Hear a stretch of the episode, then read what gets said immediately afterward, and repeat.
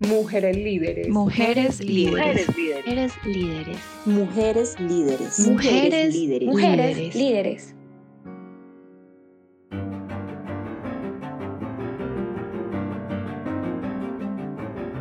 Por mucho tiempo consideré que la única manera de ser una mujer líder era imitar algunos de esos comportamientos de los liderazgos masculinos. Por eso durante mucho tiempo a jefas y compañeras de trabajo eh, que tenían unas formas más suaves, más cuidadoras, más empáticas y más horizontales, las juzgué, pareciéndome su forma de comportarse un síntoma de debilidad. Hoy soy capaz de reconocer lo duro que es ese juicio y que lejos de ser debilidad eh, es una fortaleza, es una muestra de coraje, ser capaz de llevar eh, otras formas de liderazgo a espacios de poder donde normalmente para sobrevivir tenemos que masculinizar nuestros comportamientos. Mi nombre es Juana Botero, soy responsable de la oficina de la dirección en Confama. Hola, soy Sara Ruiz, periodista de Confama. Bienvenidos y bienvenidas al podcast Mujeres Líderes, un espacio en el que conversamos sobre los sesgos y barreras que enfrentan las mujeres en el mundo laboral.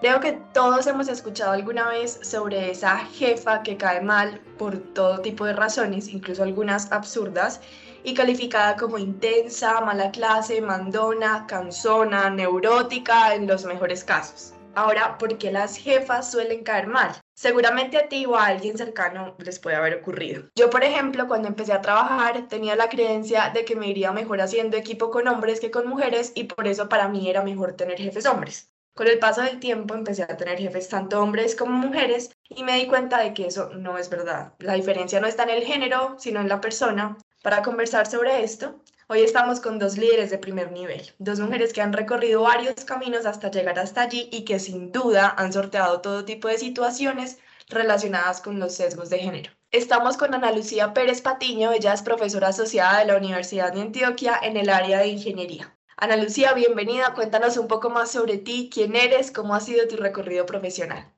Muy buenos días, qué bueno tener esa oportunidad para, para, conversar con ustedes, para compartir la experiencia junto con Camila eh, y contarles todo lo que hemos eh, vivido y nuestros aprendizajes en torno a este tema que también has presentado. Bueno, soy profesora de la Universidad de Antioquia, eh, me vinculé a la universidad en el año 2004 he tenido la oportunidad de tener cargos de dirección dentro de la Universidad de Antioquia. Fui directora de, innovación. Posteriormente, en una comisión externa que la Universidad de Antioquia me concedió, tuve la oportunidad de ser eh, country manager de una empresa eh, muy importante, una empresa muy bella que opera a nivel internacional y estuve frente a ella durante un tiempo. Luego retorné a mis labores académicas y de investigación, donde he tenido la oportunidad de seguir en interacción con, con equipos. Muchas gracias, Ana Lucía. Vamos a seguir conversando sobre tu experiencia. También estamos con Camila Escobar Vargas, CEO de la Cámara de Comercio de Oriente. Camila, cuéntanos un poco más sobre ti. Bienvenida también. Muchas gracias, Sara. Eh, Camila, ¿quién soy yo? Pues soy una mujer que le fascina ser mamá. Tengo dos hijos de 7 y 9 años y es en el trabajo en el que más he aprendido, me reinvento todos los días. Eh, ha sido una experiencia maravillosa. Me encanta también trabajar he pasado por muchísimos roles en mi vida. Desde hace más o menos 14 años tengo equipos de trabajo y desde hace 6 años pues he tenido la oportunidad de estar al frente de, de organizaciones como directora de gremio y hoy en la presidencia de una cámara de comercio. Entonces, no, pues soy una mujer que, que todos los días aprende y que eso le fascina y que le encantan los retos y que ha combinado eh, la labor de ser madre con la labor de ser profesional y que siempre me puse el reto de, dar lo mejor de mí en cada uno de esos dos escenarios y, creo que, ese ha sido el camino. Es complicado, pero, pero es muy lindo y es de aprendizajes, es de días complejos, de días más tranquilos. Entonces, bueno, eh, ahí vamos en ese reto de, de ser madre y profesional. Gracias Camila por compartirnos también sobre ti más allá de la presidencia de la Cámara de Comercio de Oriente.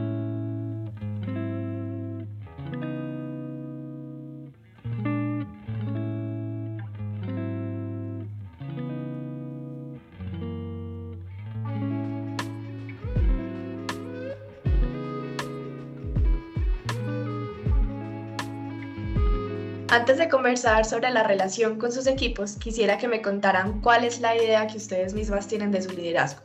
¿Qué clase de jefas consideran que son? Ojo, esto no es lo que les han dicho, cómo son, sino lo que ustedes honestamente consideran que son como jefas.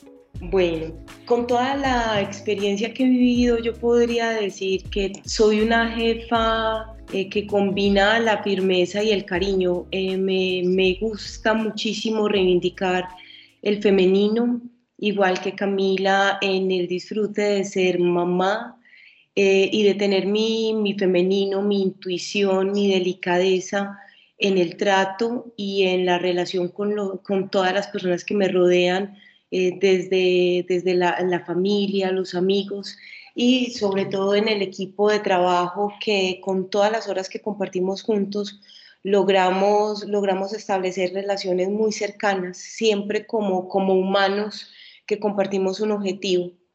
Esa delicadeza es necesario combinarla con la firmeza.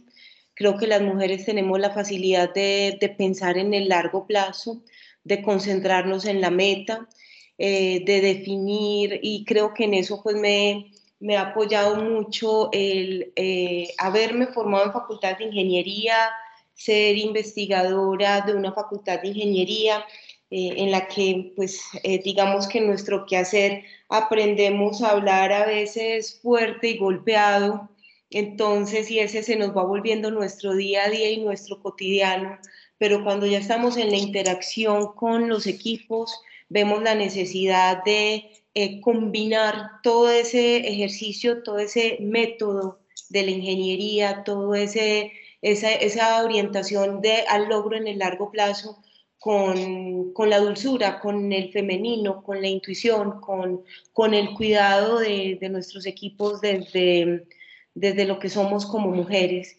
Yo diría un poco entonces para responderte que podría describirme como una mujer firme, y cariñosa. Es un poco como podría mirarme ya después del tiempo. Sara, ahorita te escuchaba hablando de, de, las mujeres y ese mito que tenemos de, de las mujeres jefes y pensaba, bueno, ¿y, cómo, cómo, seré yo? A veces es difícil uno mismo eh, describirse, pero, y, estoy segura que, que, habrán días en los que paso por ese mito de la mujer emocional, de la jefe. Eh, eh, que no escuchará y todas esas cosas que, te, que, que, que, quizás también en algún momento yo llegué a pensar, pero que la vida y la experiencia me ha mostrado que, que realmente no es así y que como tú lo planteabas no es un tema de géneros. Pero pensando en mí, pues te podría decir que soy una jefe que cada vez trabaja por escuchar más, por escuchar más a su equipo. Me considero un ser empático y creo que pues todas las vivencias que uno ha pasado a través de, de, los años de trabajo y de la vida que le que, ha vivido, pues me ha enseñado que nosotras las mujeres tenemos ahí unas condiciones que nos hacen especiales y para mí lo que es la empatía y lo que es la intuición son mágicas y me han ayudado muchísimo en la vida. Entonces yo creo que soy una jefe que, que, le ha trabajado a eso. Yo soy un ser muy intuitivo y que me encanta hacerlo y creo que, que, como mujeres entender que tenemos esa brujita dentro que muchas veces eh, hemos dejado a un lado y que no hemos escuchado porque a veces no somos capaces ni siquiera de explicar cuáles fueron como todas esas variables que tuvimos en cuenta a la hora de tomar una decisión, pero que la tomamos y la tomamos con facilidad y que hay personas que me dicen, eh, ¿y a vos por qué se te ocurrió eso? Yo no lo hubiera pensado y, y se me ocurrió y quizás no podría explicarlo así tan, decirte, mire, esta variable, esta, esta, esta, pero pero creo que las mujeres tenemos una capacidad de leer muy rápido el entorno y de tomar unas decisiones que, que en la mayoría de los casos son muy acertadas. Creo que esas dos cosas me podrían caracterizar me, me, gusta mucho tratar de entender al, entender al otro y ponerme en los zapatos. Y cuando uno tiene conversaciones desde lo profesional, pero también desde lo personal y entendiendo a la persona que tienes ahí, que al final todos terminamos siendo iguales, llenos de miedos, con inseguridades, eh, pasando diferentes problemas. Una vez en el trabajo yo camino y veo a la gente y digo, detrás de esa persona que está ahí sentadita, ¿qué será todo eso que hay? ¿Cierto? ¿Por qué estará pasando?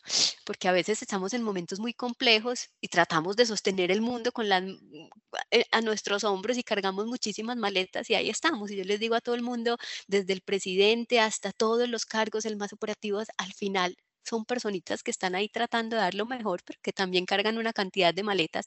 Entonces, entender eso y ser entender esa parte humana para mí ha sido muy importante. Entonces yo creo que me definiría como, como una jefe empática, una jefe intuitiva y eso me da la posibilidad de tomar decisiones cuando se deben tomar.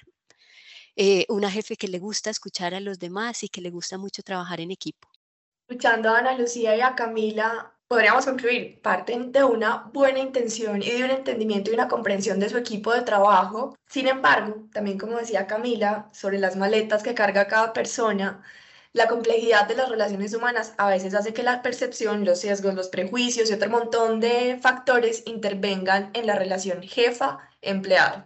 Para entender mejor por qué es que las mujeres a veces no caen bien cuando son jefas y para ir un poco más a fondo en este asunto, conversamos con Mónica Cortés Yepes. Ella es coach de género y diversidad, CEO de Equilátera, firma de consultoría empresarial especializada en temas de género y derechos humanos.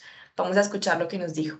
¿Por qué suele ocurrir que las mujeres jefas eh, caigan mal cuando llegan a liderar equipos o nuevos o se cambian a nuevos equipos o son ya las jefas?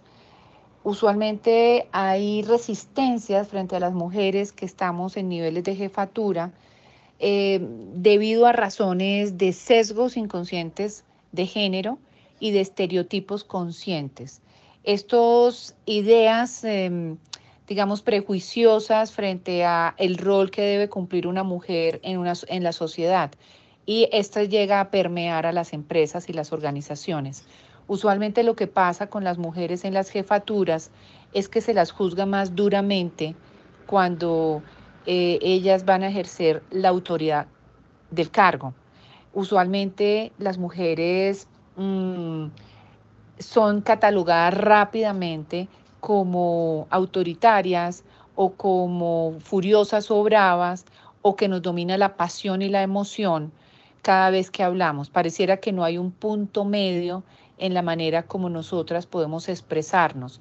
Y esto se debe a sesgos inconscientes de género. Cuando las mujeres empezamos un rol de autoridad, usualmente hemos tenido que pasar muchas barreras donde nos han mostrado que hablar preciso, que hablar claro, que ser concisas no está bien visto en la voz de las mujeres. Entonces, si somos muy precisas y concisas y claras, se nos ve como duras, como, como personas bravas. Y si estamos o tratamos de ser, eh, digamos, más suaves, mm, dar un poquito más de rodeo para explicar las cosas, entonces nos ven como poco contundentes uno de los aspectos más relevantes cuando las empresas quieren empezar a romper los techos de cristal, a que más mujeres estén en cargos de decisión, es formarnos como formar a nuestro personal, tanto al directivo como a los cargos medios y operarios, en eh, cuestionar estos sesgos de género, porque los sesgos producen profundos prejuicios los prejuicios son esas actitudes a favor o en contra que yo tengo eh, frente a, por ejemplo, un tipo de liderazgo. Usualmente un hombre que ejerza autoridad, que habla preciso, claro y conciso, se considera como una persona decisiva, em, capaz de em, dirigir un equipo, pero cuando lo hace a su vez la mujer, pues la misma actitud es evaluada de manera dura. Entonces, ¿por qué le cuesta a las mujeres eh, llegar a liderar equipos? Porque los equipos pueden estar profundamente llenos de sesgos y de estereotipos. Y de ahí es la razón por la que se requiere tanta formación en temas de igualdad, de diversidad y de inclusión. Romper el techo de cristal requiere romper también con estos estereotipos de género presentes en las organizaciones. Ana Lucía, ahorita contabas justamente sobre ese equilibrio que has construido con los años entre la delicadeza y la firmeza, que Mónica Cortés, CEO de Equilátera, em, expresaba también como que cuando una mujer es eh, fuerte en, en su forma de decir las cosas es porque está brava. Tú, que estás en el campo de la ingeniería, has estado en un, en un espacio masculinizado desde que eras una estudiante, pero en términos laborales, ¿cuál ha sido la experiencia más difícil de adaptación a un nuevo equipo o a una empresa que has tenido como mujer líder. ¿Crees que la explicación que nos da la experta se ajusta a tu realidad? Sí, estoy totalmente de acuerdo con, con Mónica Cortés. Definitivamente siempre creo que nos estamos haciendo esa pregunta entre la delicadeza que es de nuestro ser, o sea, cuando, cuando somos niñas y particularmente en mi caso con eh, con mis hermanas y hermanos y particularmente con mis hermanas, en un papá que siempre nos impulsaba a seguir adelante, a ser profesionales, a destacarnos, a tener nuestra independencia. Eh, siempre éramos pues las niñas delicadas, acompañadas, cuidadas con papá y mamá y así fuimos creciendo, pero cuando ya en mi caso empezamos a ser parte de un entorno tan masculino, como, como lo es la ingeniería, en un entorno en el que pues, he permanecido casi todo el tiempo. Después, cuando incluso me formo en mi doctorado en una facultad tan masculina como es la Facultad de Minas, eh, aprendemos a hablar de manera precisa, a argumentar, a movernos dentro del método y eso se nos va volviendo como ese cotidiano, pero de alguna manera creo que en mi para mí siempre ha sido muy importante todo ese proceso de formación, pero también todo ese cariño y todo ese femenino que he tratado de mantener siempre, entonces he buscado ese equilibrio. Sin embargo, estoy totalmente de acuerdo con Mónica que a veces no es fácil, porque cuando utilizamos digamos, eh, la precisión en el lenguaje y tenemos claro hacia dónde vamos, porque estoy totalmente de acuerdo con Camila en que las mujeres tenemos un pensamiento holístico, una mirada a 360 grados, nos damos cuenta de cosas, la intuición se activa y siempre sabemos eh, y nos trazamos metas de largo plazo. Cuando las metas de pronto se van desviando y necesitamos volver a recordar el para dónde vamos, podemos caer en el riesgo de que nos noten autoritarias, de que nos noten con un tono fuerte, eh, y eso no es muy cercano a nuestro ser femenino eh, y, y, a lo que estamos acostumbrados, por eso estoy tan, tan, tan de acuerdo con ese concepto del prejuicio. O sea, son prejuicios inconscientes que tenemos dentro de nuestra cultura y que tal vez no son tan explícitos y que terminan desacomodando un poco. Entonces, lo he vivido, lo he vivido, trato de entender ese prejuicio y, ojalá podamos con, con, este ejercicio, esta reflexión, que las mujeres que vienen, las mujeres que están en su proceso, vayan llegando sin, sin tantas preocupaciones y sin culpas. Camila, en tu caso, ¿cómo has sorteado esas barreras? ¿Tienes alguna experiencia similar? Eh, Sara, sí, yo creo que Mónica nos presenta pues algo que a lo que nos exponemos día a día y es esa cantidad de sesgos. Eh, pero también quisiera hacer una anotación y es que la mayoría de sesgos los tenemos nosotras las mujeres y los tenemos aquí en nuestra, en nuestra mente y tenemos que empezar a trabajar en eso porque eh, uno encuentra muchas mujeres que necesitan mucha aprobación ¿será que yo sí? ¿Será que, soy capaz con ese puesto? ¿Será? Y entonces nos pasamos a veces la vida esperando eso, ¿cierto? Eh, eh, esperando cómo nos ven los demás, ¿cierto? Entonces si me están viendo autoritaria, si me están viendo, no. Eh, tenemos que quitarnos eso y no tenemos que mostrarle nada a nadie. Cuando uno se libera de eso, e, es, para mí es una plenitud de ser capaz de asumir un liderazgo con total eh, digamos, autonomía y autenticidad de saber que estoy haciendo lo que considero que es lo mejor y en el momento en que necesito tomar decisiones y en el momento en que tengo que ser clara, que tengo que ser concreta y en el momento en que simplemente tengo que callar y escuchar, eso me hace sentir bien. Pocas veces pregunto cómo me ven, ¿sabes? Que, que eso lo he aprendido eh, y, y, y, siento que, que ahí tenemos como mujeres que, que trabajar porque nosotros si continuamos por los mismos caminos, vamos a llegar siempre al mismo lugar. Y, estamos en un momento que yo creo que es maravilloso porque estamos frente a un mundo que requiere mucho a la mujer, a esa mujer. Eh, recuerdo en algún momento que estábamos en una selección de un directivo y un miembro de, quedaban tres mujeres en la lista de mujeres para, para ocupar ese cargo y un miembro de junta directiva dijo, ¿y cómo medimos que sea querida? Y eso me pareció divino, claro algo tan importante, ¿cierto? Que esa persona sea querida, que salude, que escuche. Entonces, Cuando he llegado a cargos donde había hombres anteriores y que llevan muchos años, eh, es muy normal que me dijeran en algunas ocasiones, mira, quien estaba antes no hacía eso así. Y eso está muy bien y es perfecto. Yo creo que cada uno va tomando esas decisiones y por lo general yo no pregunto cómo lo hacían antes porque no me quiero sesgar, quiero pues hacerlo como considero, he pensado, he analizado y siento que, que es la mejor manera de hacer las cosas. Entonces, estoy totalmente de acuerdo, pero siento que, que también tenemos que trascender a eso de, tener que estar demostrando tanto que sí tenemos las capacidades, que, que podemos tomar decisiones. Yo creo que, que, que, es muy rico cuando simplemente caminamos con la certeza de que no tenemos que demostrarle nada a nadie que estamos con toda la tranquilidad y la transparencia de asumir los liderazgos y poder manifestar lo que consideramos que se tenga que manifestar en, en su momento. Ahora el turno es para las empresas. ¿Qué deberían hacer las empresas al respecto? Este tema no es nuevo, diversos estudios han demostrado que las mujeres jefas, incluso en los países con mayor inclusión para nosotras, eh, siguen luchando contra estos sesgos. Les voy a contar un caso. Uno de los estudios más conocidos sobre este tema justamente se llama Howard versus Heidi, de Harvard Business School. En este se describía una líder, un líder de manera general sin incluir su género. Luego se revelaba si era Heidi o Howard, mujer o hombre.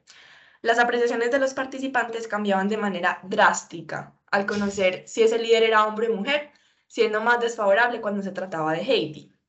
Acá en Antioquia también tenemos un estudio.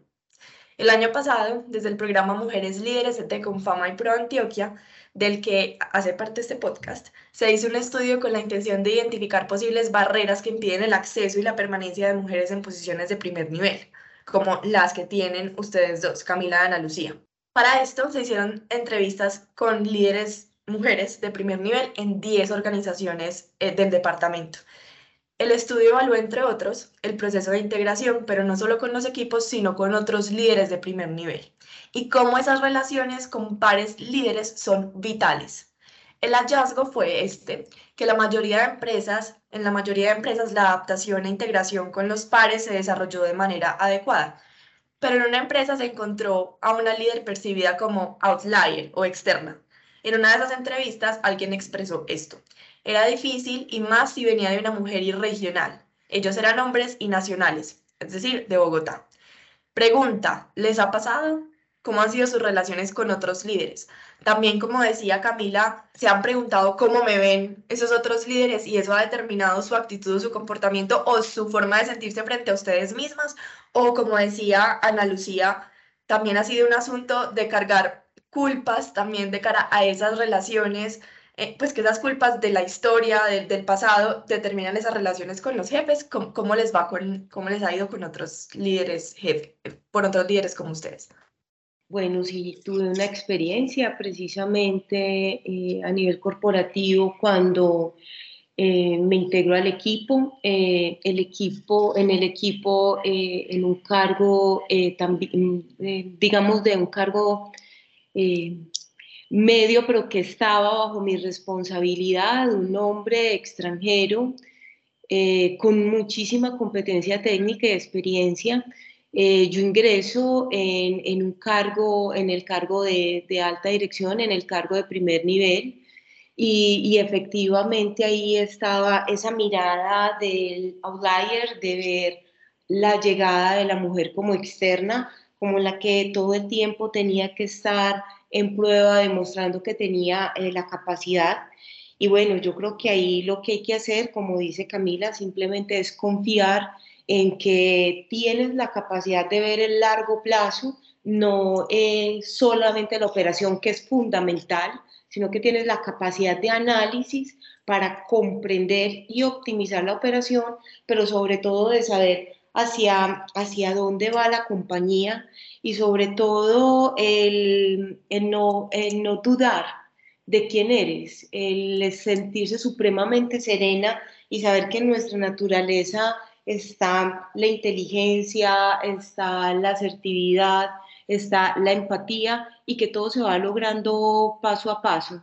Efectivamente, sí, es muy importante y fue muy importante el acompañamiento corporativo para que cuando la mujer se e, ingresa a un proceso, sobre todo cuando es un proceso muy, muy de ingeniería, muy de, de, la operación, digamos un poco masculinizado, se generen las condiciones para que la mujer pueda entrar, orientar eh, y pensar en esa, en esa mirada de largo plazo, pero como dice Camila, de una manera eh, muy empática. Entonces se necesita de ambas partes, del entorno corporativo que facilite ese intercambio de capacidades entre hombres y mujeres, porque eso no depende del género, depende de la capacidad de los seres que se están encontrando, de los profesionales que se están encontrando para poder sacar adelante el proceso. Pero sí, efectivamente, cuando hay un proceso, cuando es un proceso industrial, cuando se tiene eh, y ha venido liderado por hombres, cuando una mujer se incorpora, hay que generar el ambiente desde lo corporativo y también la mujer tiene que tener la, la disposición para aprender permanentemente, para empatizar y para empezar a darle eh, su orientación, su toque y su, y su inteligencia de largo plazo. Sí, Sara. Eh, digamos que, que, en mi experiencia, pues eh, uno se enfrenta a diferentes momentos donde siente un poco esa descripción que hacías. Yo soy una mujer bajita, eh, antes me veía mucho más joven, entonces en algunos escenarios que solo habían hombres y hombres mayores. Eh, recuerdo que algunos me decían Camilita y a mí me preguntaban, ¿te molesta? Y no, nunca me ha molestado. Nunca, nunca, ni me quita ni me pone. Siempre desde que llegué a la presidencia de la Cámara, pues les pedía que, no me dijeran, doctor, a mí me encanta tener una relación muy cercana, esa soy yo y, y, no, pero, pero obviamente sientes que son espacios donde tú tienes que entrar a ganarte más tu lugar. Como, como esa mujer chiquita que llegó y que, que de entrada hay una duda, como esa persona sí, sí tendrá las competencias y la, capacidad de estar en este rol y estar aquí sentado tomando estas decisiones. Entonces, sí te toca un poquito como irte ganando, ganando ese espacio y mostrando que, que, tienes, que tienes todo. Recuerdo en la cámara, la primera entrevista que me decían era, demuestre por qué usted llegó. Y yo decía, no, yo no, no tengo que, que entrar en eso, en esas demostraciones de las que hablaba ahorita. Em, tú preguntabas un poco las empresas y las empresas, las empresas no son nada diferente a las personas. Entonces yo creo que las mujeres que llegamos a ocupar estos roles tenemos una responsabilidad grandísima. En algún momento tenía una conversación con una mujer que desde que salió de la universidad eh, había ocupado cargos directivos y que me decía que ella nunca había vivido nada de sesgos y que no entendía muy bien, pues, como, como todo este tema de, de género y, yo la entendía, créeme que en un principio yo tampoco nunca me, y, nunca puedo decir que me haya enfrentado y que haya sido muy complejo siendo mujer llegar a estos escenarios, creo que he sido muy afortunada, pero sí he hablado y sí he escuchado a mujeres que, que han tenido que vivir momentos muy complejos, que han visto en momentos truncados su carrera por, por temas de sesgos eh, de género. Y entonces yo decía, bueno, esa es su experiencia, pero esa voz no representa a las mujeres. Las mujeres tenemos que escucharnos más.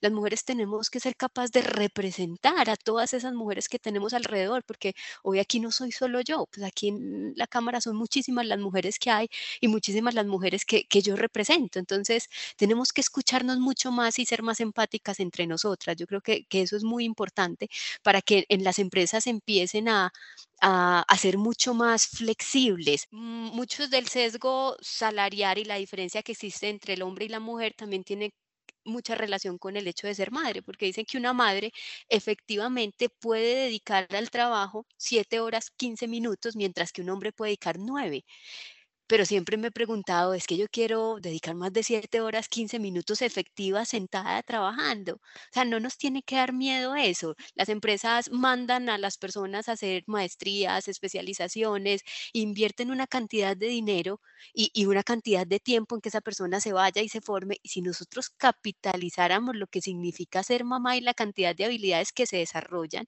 en esa mujer, es supremamente económica, es la maestría más económica y tienes unas habilidades que no te enseñan en ninguna maestría, en ningún doctorado en el mundo. Entonces, si empezamos a capitalizar todo eso, no nos tenemos por qué sentir mal. Todo lo contrario, por Dios, es que obviamente hay temas que se requiere mucho más tiempo hora sentado, pero en otros no. Entonces no tenemos, si dedicamos ese tiempo, yo, siempre lo he dicho, cuando yo estoy en una clase con mis hijos, me voy, lo siento y me siento ahí a mirar y a mirar el entorno, es el momento en el que más creativa soy. Se me ocurren las mejores ideas. ¿Y quién dijo que nosotros paramos de trabajar por la noche? Es un momento para mí brillante. Entonces, tenemos que como pasar la página y las mujeres que estamos en roles y que estamos en, cargos que nos permitan tomar decisiones, pues empezar a acompañar a las empresas a entender realmente el potencial que tienen las mujeres, el potencial que tienen las madres para capitalizar todo eso. Aquí hay, una, hay un tema clave y es el cuidado. Que, que, lo mencionabas tú, Camila, y es em, que las mujeres eh, también tienen otros roles que contribuyen incluso a esa creatividad y a esa, esa, ese alimento para el trabajo diario que va más allá de ir a la oficina y de interactuar con otras personas. Y ponías el ejemplo de tu, de tu hijo cuando estás con él en, en clase en algún, o en la noche en la casa. Aquí hay una pregunta que quiero hacerles y es que también en este estudio se mencionaba, se comentaba que ciertas actividades de integración con pares se realizan de manera extralaboral y eso afecta, eh, eso es un reto para las mujeres que son madres o que tienen labores de cuidado en estos horarios. También mirarlos como oportunidades, eh, como lo hace Camila, es una opción, pero quiero saber para ustedes cómo creen que las empresas pueden apoyar la construcción de estas relaciones em, dentro del trabajo, este tejido. Em, jefe, jefa, em, empleado o entre líderes. Sí, Sara, yo creo que es fundamental el respeto de esos espacios, ¿cierto? El entender que esa persona y que si queremos tener un empleado de alto rendimiento, necesitamos un empleado con buenos hábitos, necesitamos un empleado feliz, un empleado que pueda eh, hacer deporte o todo eso que le gusta, compartir con su familia, con sus hijos si los tiene. O sea, si, e-, ese tipo de actividades que se hacen en horarios por fuera, pues yo nunca en la vida he estado de acuerdo con ellas. Yo no comprendo cómo una empresa que tiene a la persona de lunes a viernes o de lunes a sábado determinan que el, el evento o la formación la hacen sábado y domingo. ¿Para qué? O sea, si puedes hacerlo en el horario que lo tienes ahí, puedes esperar que él sea uno. A ese tipo de cosas me refiero. Y yo creo que son mucha, eh, en gran parte responsabilidad de nosotras las mujeres, porque nosotras lo hemos vivido mucho más. Aunque pues tengo que decirlo, aquí también el rol del padre y del papá que quiere pasar su tiempo, yo creo que al final es, es responsabilidad de todos empezar a, a sentar una voz y a manifestarnos frente a ese tipo de prácticas en las empresas que a veces puede afectar los entornos personales. Yo estoy muy de acuerdo con Camila. Eh, en la familia, con nuestros hijos y, en nuestro espacio laboral, eh, siempre estamos conectados desde el corazón y, desde, y, el reconocer que, que, el otro es, tiene unas necesidades, unas situaciones, unos sentires es muy importante y eso nos sucede en el hogar y eso nos sucede en la familia en la familia hay momentos en los que hay que decir, bueno, este es nuestro proyecto, este es nuestro sueño, y en la familia hay que mantener un orden, eh, pero es un orden cariñoso, es un orden, pero, pero que también necesita, también necesita de, ese método. Entonces, estoy totalmente de acuerdo eh, con Camila. Si nosotros en todo nuestro entorno siempre estamos conectados desde, desde el corazón, desde lo que sentimos y con el cuidado también con el método y con la meta, insisto mucho en eso, pero teniendo muy claro que pues que es como muy natural para nosotras las tareas del cuidado, entonces que nosotras cuidamos desde la casa, que nosotros cuidamos el bienestar del otro, pero que también podemos destacarnos, eh, desplegar toda nuestra, nuestra inteligencia, nuestra eficacia, porque es parte de cómo nosotras vivimos, o sea, es muy natural, diría yo que es casi que desde nuestro ADN lo podríamos, lo podríamos dejar fluir. Y, de acuerdo, cuando también Camila dice, bueno, preocupémonos menos por, por lo que dicen, por lo que piensan, por lo que opinan y un poco más dejemos que se despliegue esa capacidad de lograr metas, de ser eficaces,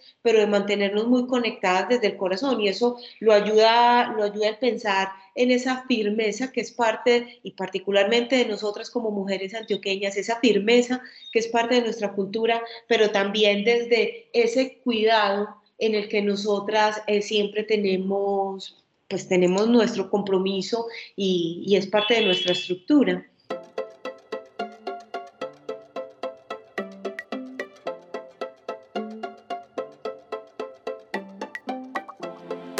Escuchemos ahora lo que tiene para decir Mónica Cortés de Equilátera sobre esta pregunta. ¿Qué están haciendo las empresas? ¿Cómo las empresas pueden apoyar a la construcción de estas relaciones? Vamos a recibir ideas también de ella. Muchas de las empresas se preguntan cómo mejorar sus acciones, ¿no? Para que las mujeres lleguemos a ser jefas y para que nos adaptemos mejor a los cargos. Yo creo que hay caminos muy interesantes en la actualidad. Uno es emprender toda una formación de, nuestro cuerpo directivo en torno a la importancia de la gestión, de hacer un management de la igualdad de género, de la diversidad y de la inclusión. Cuando entendemos que esto es algo que se gerencia, pues entendemos la necesidad de formarnos, entendemos la necesidad de medir nuestra empresa, frente a las brechas de género presentes y entendemos a su vez que una buena medición nos va a permitir también establecer un muy buen plan de mejora empresarial con estas gafas de la diversidad de género y de la inclusión. Entonces, ¿cuáles serían las recomendaciones que yo le daría a la empresa?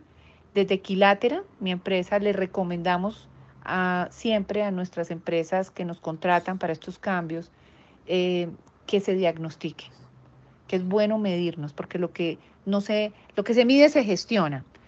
Eh, dos, que hay que interiorizar estos conceptos, hay que formarnos en torno a estos conceptos. Y tres, que hay que transformar, construir nuevas narrativas, implica planes de trabajo con metas, con KPIs, que permitan que la empresa lo pueda gestionar adecuadamente. Quisiera hacerles una última pregunta. De hecho, que iban dos preguntas en el guion.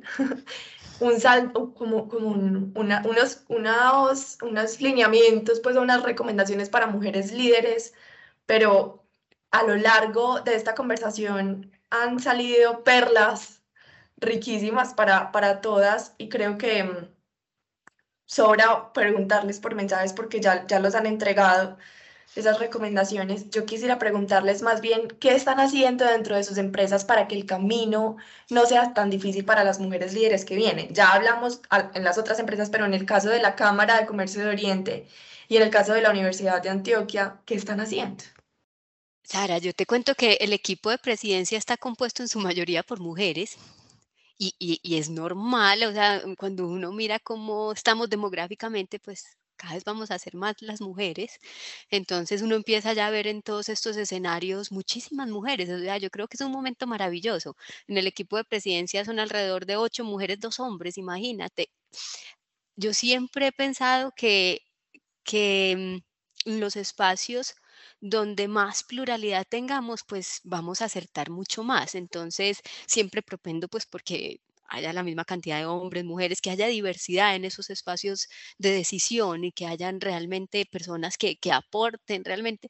Eh, en, qué estamos trabajando, Sara? En que podamos hablar, en que nos escuchemos, en que nos sintamos con toda la confianza de cometer errores, reconocerlos y seguir adelante, porque eso nos va a permitir ser mucho más creativos, ser muchos más arriesgados. Entonces, eh, y, y, eso también para las mujeres, a veces en ese miedo de cometer errores, no, y si, no, es que no lo voy a proponer porque de pronto no, no, no, vamos a proponer todo y cada una va construyendo su liderazgo como lo considere cómo le funcione.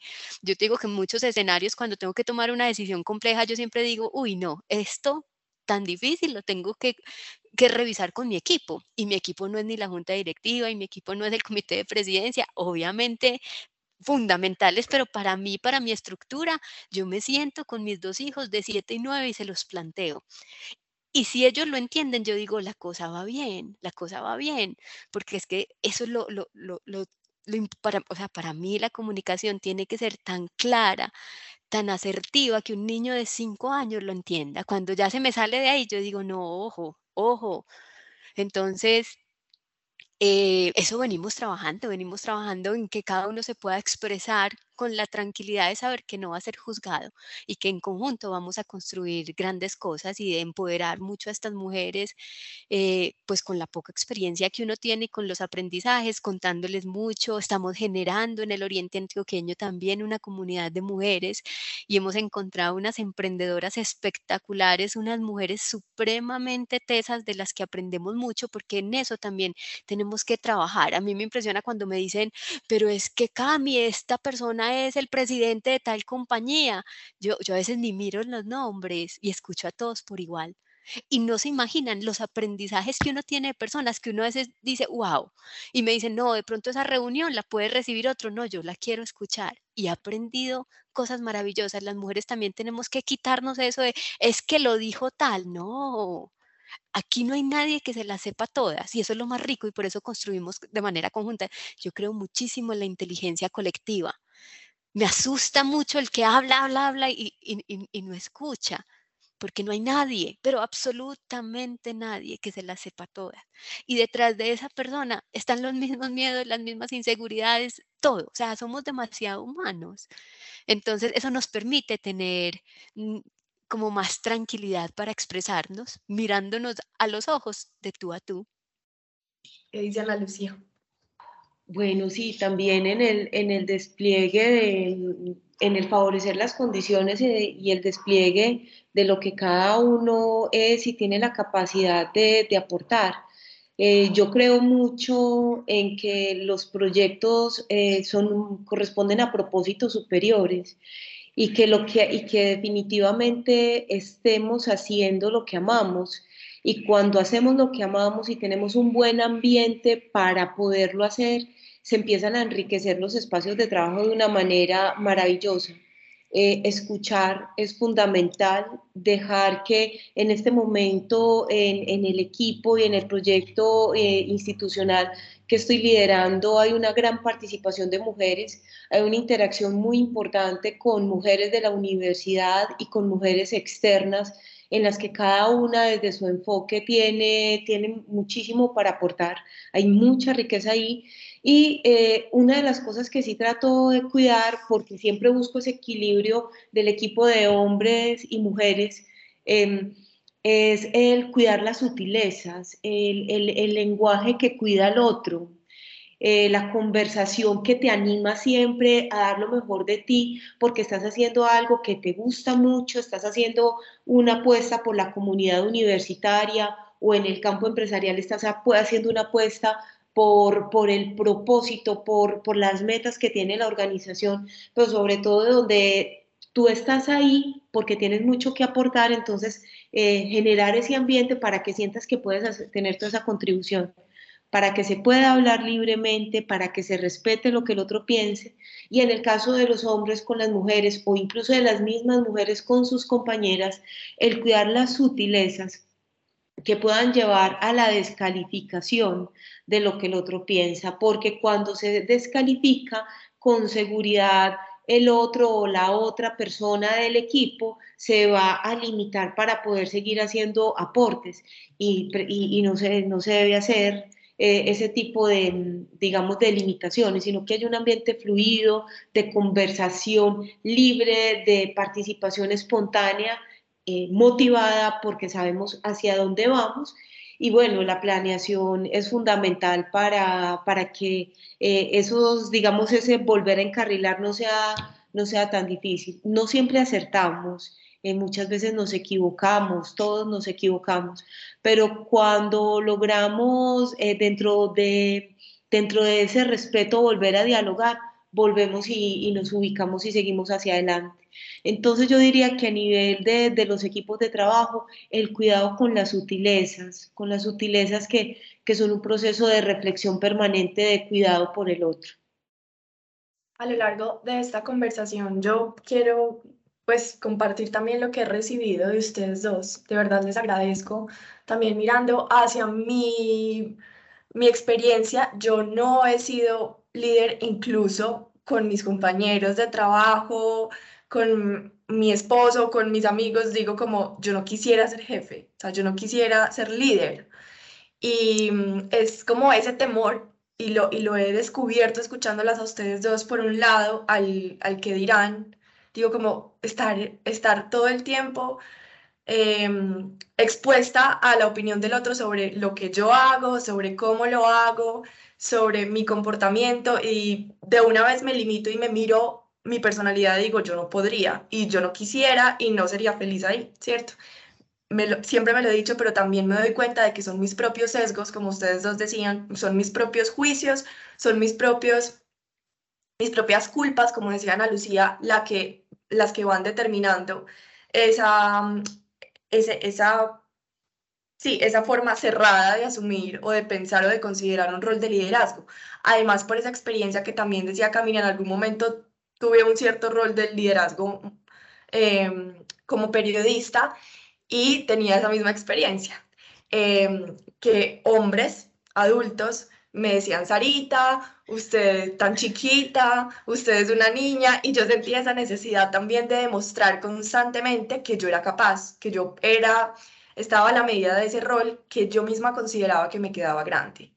Entonces, escuchar a Camila, escuchar a Lucía también es como, ¿qué tal despojarme de esa necesidad de aprobación? ¿Qué tal despojarme de mm, de considerarme eh, pequeña también o, o de decir qué pasa que me digan Sarita o qué pasa que me digan que soy una niña o que estoy chiquita, pues a lo mejor es cierto y está bien. También liberarse del juicio. Y eso es lo que he aprendido y que espero que otras mujeres, sean líderes o no, que yo no soy líder y eso es lo que he recibido, em, guarden em, de toda esta conversación, pero yo quisiera que también fueran ustedes dos, Camila y Ana Lucía, las que dejaran unos pequeños tips pequeñitos, unos bullets eh, de esta conversación, de mensaje para recoger todo lo que conversamos y que podamos guardar eh, en, el, en el bolsillo, en la maleta, las mujeres que estamos en el mundo laboral y que también ejercemos roles de cuidado, que también somos mamás, que también somos esposas, que no somos esposas, no somos mamás, pero igual tenemos unos roles específicos. Bueno, eh, Sara, ¿qué, les podría yo decir a todas esas mujeres que, que nos están escuchando? Y, qué lindo escucharte a ti con, con ese cierre y con, con, ese mensaje que te quedas. Y es, mira, estamos en un momento tan complicado, en un mundo donde vemos, ay, mm, eh, tanta violencia, tanta agresión, tanta falta de ética, tanta falta de ética, que, que yo solo le digo a las mujeres, ah, oigan, pues nos necesitan, pero nos necesitan haciendo las cosas distintas, ¿cierto? Nos necesitan, no, pero es que si usted está en ese trabajo, le toca hacer las cosas así, le toca aceptar que eso se haga de esa manera. No, no, no, no, no, no nos toca aceptar nada, nos toca actuar con transparencia y en el momento en que tengamos que decir, no, no estoy de acuerdo con la forma en la que se hace eso, yo, yo, yo con eso no, no comulgo, tenemos que hacerlo. O sea, es un momento en el que hombres y mujeres, pero obviamente este está dirigido a las mujeres, eh, es un llamado a venga, reivindiquémonos y reivindiquemos eh, esa mujer líder querida, ese querida a mí me parece tan lindo, que salude, que sea empática, que escuche. Eh, hoy, hoy estamos en un cargo, mañana no, o sea, esto no nos hace a nosotros. A mí no me hace el ser presidenta de la Cámara, yo soy ¿cierto? Entonces, despojémonos a veces de esas cosas porque vamos creyendo, no, es que me voy subiendo y entonces tengo que comportarme de cierta manera. No, no, no, no, no, no nos tenemos que comportar de ninguna manera para nadie. Tenemos que, que aportarle a este mundo desde, desde, desde los valores que cada uno tenga, pero entender que eso no es negociable. Esas cosas no van a ser negociables. Tenemos que, empezar con unos liderazgos de los que nos sintamos orgullosas, que donde estemos sentadas no tengamos que decir, no, es que yo lo hice porque es que así siempre se hacía. Ay, no, no, no, que nos sintamos supremamente orgullosas de haber caminado el camino que nosotras mismas nos trazamos, haber cometido mil errores responsabilizándonos de esos errores, aprendiendo entonces cómo cogemos nuevos caminos y, es muy rico, es muy rico cuando, cuando uno está en la posibilidad de, tener estos espacios, porque, porque tu voz empieza a ser escuchada. Y eso también es, es, es muy importante y por eso yo también les hago el llamado a que la voz de uno no solo lo represente a uno, que uno también haya escuchado muchas otras mujeres y que cuando uno hable pueda representar a todas esas mujeres que ha escuchado en el camino. Pero maravillosa la reflexión de ustedes dos, la de Sara, la de Camila. Eh, me conecto muchísimo con lo que ustedes están diciendo y pues yo diría que la asertividad y la decisión son dos características de un líder em, y no son exclusivamente masculinas. No tenemos que preocuparnos por, por lo que digan cuando eh, queremos ser asertivas o cuando somos asertivas, cuando tomamos decisiones, podemos hacerlo con toda naturalidad y sobre todo si dejamos que esa actitud tan femenina del acompañamiento también esté presente. Si logramos eh, tener la tranquilidad de que estamos tomando decisiones después de escuchar, después de estar bien informadas, tenemos que estar tranquilas, pero también mantenernos en esa actitud de, del estar acompañando y del cuidar al equipo.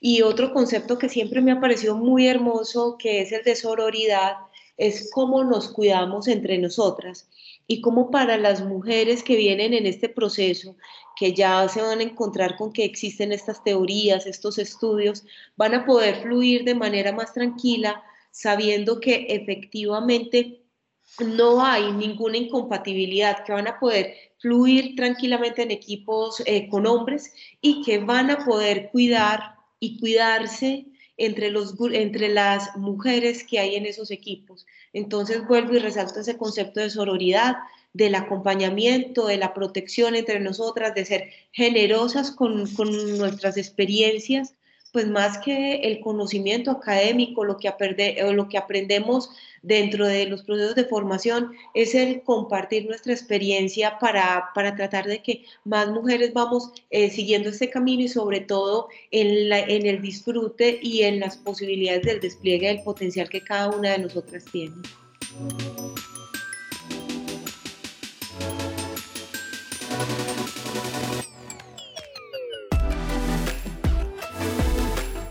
Agradecemos a Camila Escobar Vargas, presidenta de la Cámara de Comercio de Oriente, y a Ana Lucía Pérez Patiño, profesora de Ingeniería de la Universidad de Antioquia, por esta conversación, por todos los aprendizajes que nos dejaron hoy, por compartir con nosotros sobre un tema que es difícil, sobre un tema del que muchas personas que no lo han vivido podrán decir como, no, eso es lo mismo hombres y mujeres. Pues no, eh, tenemos una voz y que, que, que, que levantar, una voz Em, sobre la cual que tiene que participar en diversas conversaciones en las empresas y en todos los espacios. Así que muchas gracias y nos escuchamos en un próximo podcast de Mujeres Líderes.